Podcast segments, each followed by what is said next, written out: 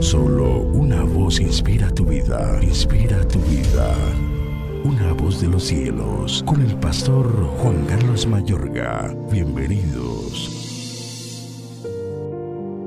Porque de tal manera amó Dios al mundo, que ha dado a su Hijo unigénito para que todo aquel que en él cree no se pierda, mas tenga vida eterna.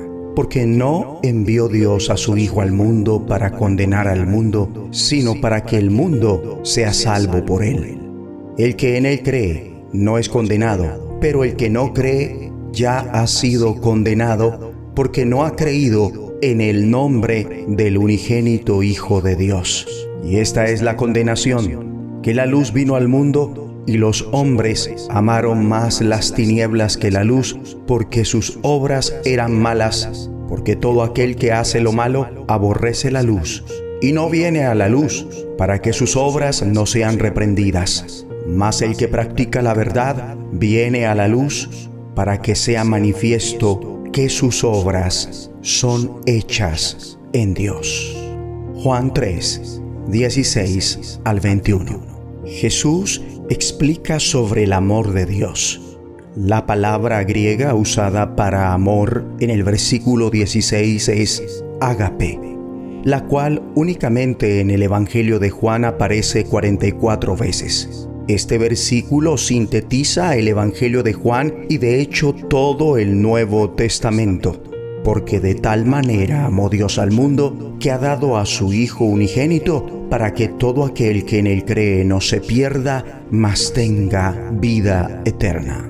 Amable oyente, hay un Dios y su amor es tan grande como para acoger a toda la humanidad sin discriminación ni exclusión. No es un amor común o emocional.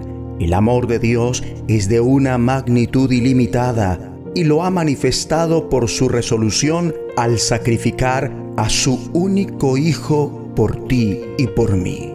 Mi amigo y amiga, la condición del mundo actual es caótica. La muchedumbre reiteradamente se cuestiona por qué Dios no hace algo. La respuesta es que Él sí hace algo. Él vino en la persona de su Hijo Jesús para morir en una cruz y resucitar por ti. Jesús conoce el padecimiento, pues padeció por nosotros y padece junto a nosotros. Mi amable oyente, muchos han dejado de creer en la vida después de la muerte. Pero como lo indica la palabra de Dios, Jesús prometió que tendríamos vida eterna y en realidad viviríamos para siempre. Esta vida no es el final, hay esperanza más allá de la tumba, pues Jesús te ofrece la vida eterna. Enseguida Jesús habla de cómo la luz expone y enfrenta las tinieblas según el versículo 20 al 21. Jesús revela y nos descubre que el motivo por el que gente lo rechazan es porque sus obras son malas. No quieren entrar en la luz porque no quieren renunciar a las cosas que ellos saben que están mal. No quieren que la gente vea lo malo en ellos, que se descubra lo malo que están haciendo, ni que se les diga que lo que hacen es malo. Entonces ocultan toda la oscuridad dentro de ellos detrás de una aparente bondad.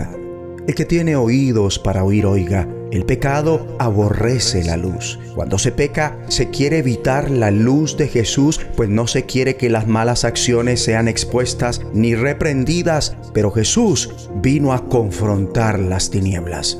Puede que tengamos miedo o vergüenza y puede ser algo muy difícil para nosotros. También nosotros debemos afrontar las tinieblas de nuestras propias vidas y tratar de vivir en la luz de Cristo, quien te ama tal como eres.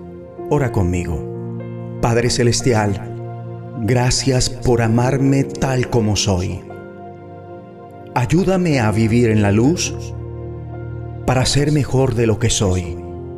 En el nombre de Jesucristo. La voz de los cielos, escúchanos, será de bendición para tu vida. bendición para tu vida.